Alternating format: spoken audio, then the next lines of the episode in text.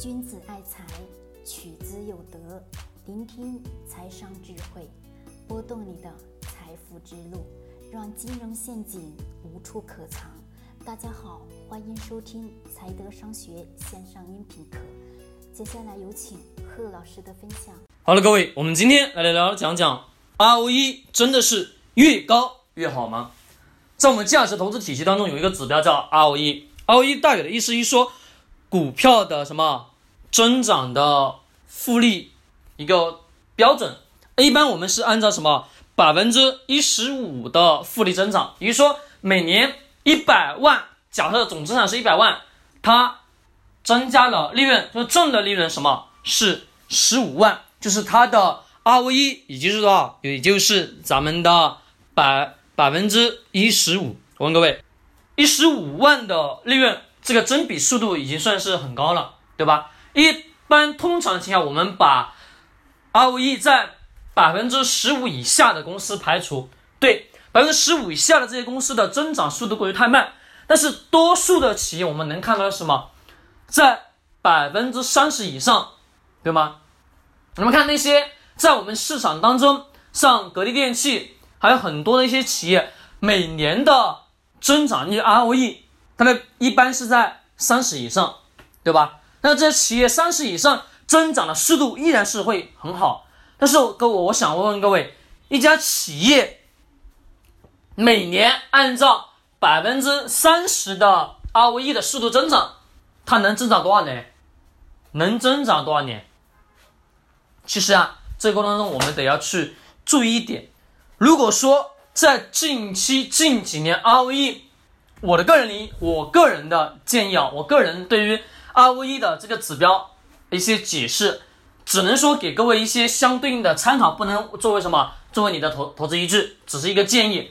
那 ROE 的话，想想每年按照百分之三十以上的增长，什么样的企业能在 ROE 每年复利百分之一十、百分之三十的？增长比例呢？各位，什么样的企业能做到？就算是什么超好的企业，我问各位，这么增长下去二十年，这二十年是不是过了呀？增长二十年之以后，二十年还能再涨吗？各位，是通常情况下不能吧？为什么？因为这个数字太庞大了，每年百分之。三十增加，每年百分之三十，每年百分之三十，这个数字很庞大。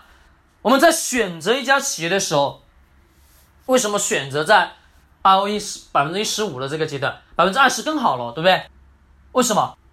因为呢，在百分之十五到百分之二十、百分之三十这个区间内，这些企业什么属于价值的正常企业盈利的范围，它的增长的范围。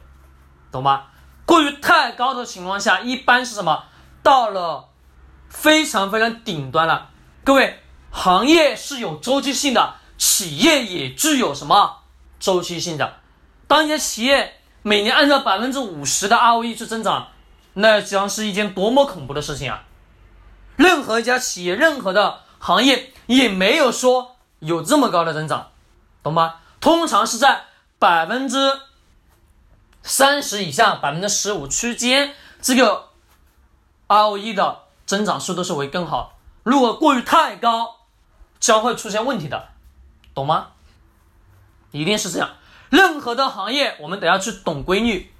这个规律其实非常简单，就是大自然的基本的生活规律。我们生活是不是每天晚上睡觉，白天起床，对吧？春天干嘛？春天播种，夏天什么歇着？太热了嘛，对不对？秋天收获，还有什么？到冬天的冬藏，春夏四季，一年四季，人生的什么？白天黑夜，昼夜交替，这都是什么？大自然的规律。而投资企业的时候，我们也得懂最基础的规律。一家企业那么那么那么高的高速增长，肯定是有什么？有一定的猫腻的。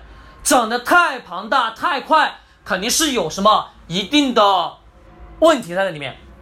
其实，在我看来，我不希望那家企业能长得有多快。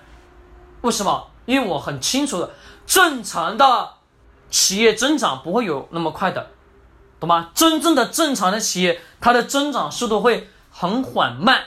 这个缓慢呢，是会稳步稳步的往上去走，而不是什么一下的啪啪啪啪往往上走，那都是有问题的，懂吗？并不是说 ROE 越高越好。其实有人曾经拿过 ROE 的数值去做比例，就说 ROE 越高越好，越高越好，不是的，是真正的要什么，在适当的范围内，ROE 在百分之十五到百分之三十区间是会更好。其实，在我的投资卖出的一个逻辑当中是有什么？